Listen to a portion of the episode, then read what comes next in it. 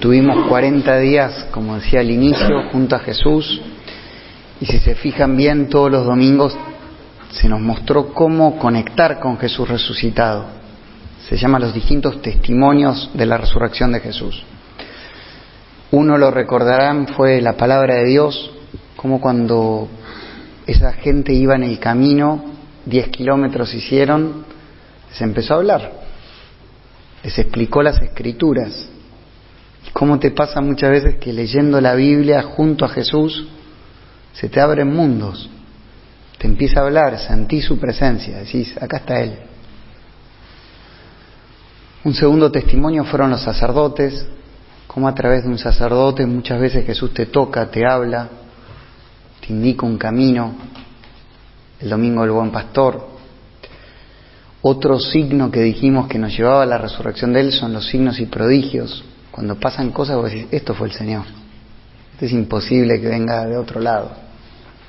Me doy cuenta que está Él acá, por lo que oró.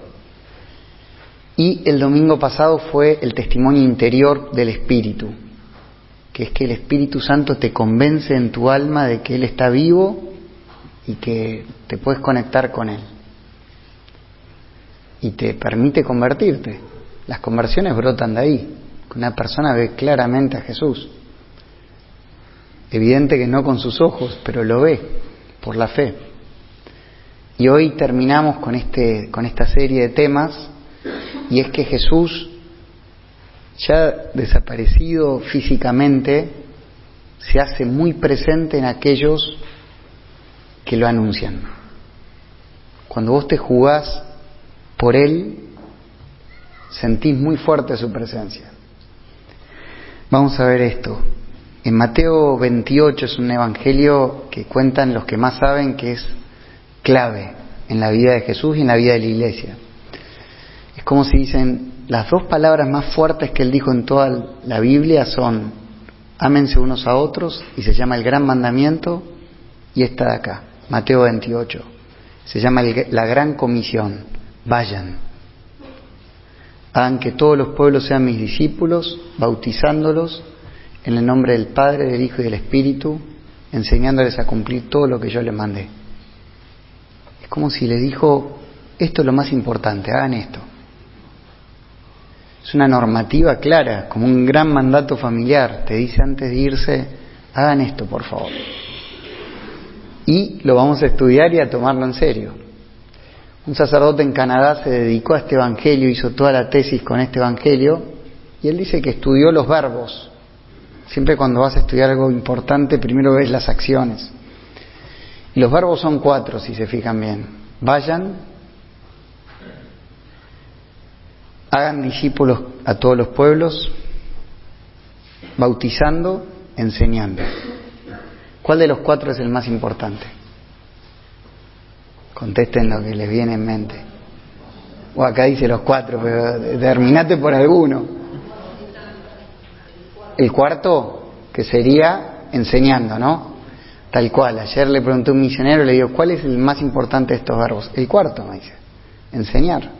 Si no te enseñan quién es Jesús, ¿cómo lo vas a amar? Bueno, es bastante lógico.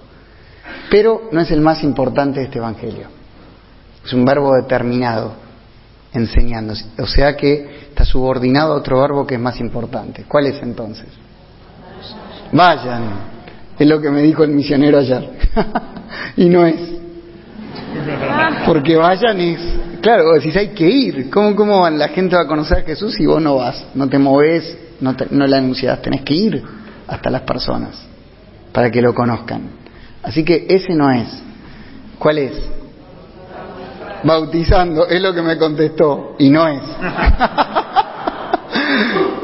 Bien, dice este sacerdote que lo hizo muchas veces este trabajo. ¿Saben cuál es el más importante? Hagan discípulos. Ese se llama verbo dominante y los otros tres subordinados. Ese es el verbo. Eso es lo más importante que le dijo Jesús. Hagan discípulos a todos los pueblos. Hagan que todos los pueblos lleguen a ser discípulos. Y miren la lógica que tiene. Enseñar, la Iglesia Católica realmente enseñó muchísimo. Colegios y universidades católicas por toda la tierra. Y sin embargo, ¿cuántas veces nos pasó que en un colegio católico no amaste a Jesús? pasaste 15 años en ese colegio, pero me enseñaron, pero no me condujo al amor a Él. Y ocurre, bautizando, casi todas las parroquias es lo que hacen, casi todas las iglesias se dedican a eso, a dar los sacramentos, bautismo, comunión, confirmación. Y fíjense que no es una garantía, puedes tener todos los sacramentos y estar totalmente lejos de Él. Y uno diría, vayan, los católicos fueron a casi a todos los países del mundo. No hay casi rincón de la tierra donde no haya un misionero católico. Pensás en Afganistán, hay misioneros católicos. Las estepas de Rusia, en el medio de África, donde ni te puedes imaginar, hay un misionero católico. Fuimos por toda la tierra. Y sin embargo, no es que toda la tierra es católica y que es discípula de Jesús. Lo más importante es hacer discípulos. ¿Qué es un discípulo? Gran pregunta. Para los hebreos el maestro, el rabí, que así le decían, no es el que te enseña una materia como para nosotros. El rabí era el que me enseña a vivir, me enseña todo. Ellos cuando entraban en la escuela de un rabí se postraban, no se postraban, sino que se sentaban en el piso a los pies del maestro y decían, a ti te observaré, porque era para seguir al rabí. De hecho, San Pablo dice, yo me formé a los pies de Gamaliel, él fue mi rabí, era un gran rabí. Entonces Jesús lo que quiere es llegar a ser tu maestro y mi maestro, y que todos los que estamos ahora acá lleguemos a ser sus discípulos. ¿Qué es un discípulo? Alguien que tiene tanta hambre de aprender, hambre, hambre de aprender de Él. Decir, mira Señor, yo no sé cómo enfrentar este problema. Me pasó esto el otro día. ¿Qué harías vos, Jesús? Y lo observás y tratás de recibir su enseñanza. Tengo que enfrentar algo que no sé cómo hacer. ¿Qué haría Jesús? Busco en los evangelios y trato de pensar, ¿cómo haría Jesús? Mirarlo cada vez más. Hay un dicho inglés que dice, si no te veo, te olvido. Claro, cuando una persona no la ves, la olvidas. Y, y, Él no quiere que lo olvidemos. Entonces, que cada día de mi vida yo pueda ponerme delante de Él, mi rabí, mi maestro, mirarlo, preguntarle, maestro, ¿qué harías en este lugar, con esta familia? ¿Qué crees que haga por mi madre, por mis hermanos? ¿Qué harías vos? Y Él te empieza a revelar muchas cosas. Le encanta que uno lo ame como un discípulo. Si eso nos mandó a hacer en la tierra, hagan discípulos míos. Y lo primero es ser nosotros sus discípulos. Yo esta semana la verdad que recé con este tema y dije, yo tengo que ser un discípulo. Hasta un sacerdote puede ocurrir que tiene el sacramento encima, pero no es discípulo.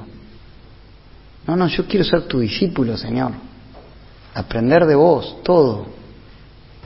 Hasta levantarse a la mañana, a rezar. Todo lo que ocurra en la vida, aprenderlo de Él, mi único maestro.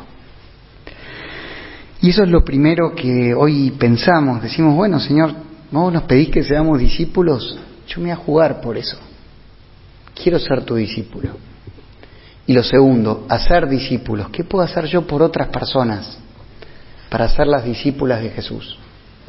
Quizás no es empezar por los sacramentos. Tenés que venir a misa. Quizás no. Hay mil cosas que enseñar antes para que esa persona llegue a la Santa Misa y la ame. O quizás uno quiere enseñarle todo tal cual es. Y quizás no hay que enseñar antes, sino ayudar a esa persona que tenga hambre. Decir, yo quiero aprender de Él. Tengo pasión por Jesús y quiero aprender de Él. O quizás hacemos mil cosas por el otro. Y es ese ir, vayan. Y sin embargo no vemos frutos. Entonces lo que hoy nos dice al oído Jesús es, hagan discípulos. Luchen para que otra persona pueda ser un discípulo mío. Uno al máximo se puede preguntar, ¿qué puede hacer Jesús para ser discípulos? A los que están al lado mío, a las personas que me pones en el camino. Es una gran pregunta. Y fíjense que no termina todo ahí, sino que cuando les dijo esto, dijo, y yo estaré con ustedes hasta el fin del mundo.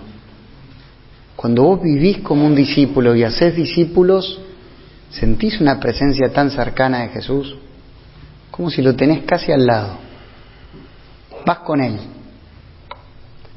San Pablo en un momento dice que está en una misión muy difícil, está por Hechos 18, 19, lo cuenta ahí y dice que estaba muy complicada la misión. Dice que una noche se le aparece Jesús y le dice, ánimo, seguí adelante, yo estoy contigo, no temas. Y a todos los que son discípulos y hacen discípulos se lo dice continuamente eso, ánimo, seguí adelante, yo estoy contigo, no temas. Y es genial poder sentir esa presencia tan cercana de Jesús, que Él vive. Cuando uno vive de este modo, para el, para el fin que Jesús nos pidió que vivamos, la vida es tan sorprendente. Pues vivir con esta persona es la aventura más grande de esta tierra. Vivir con el Hijo de Dios es algo único. Entonces hoy nos dice, hagan discípulos, sean mis discípulos, y yo estaré con ustedes hasta el fin del mundo. Amén.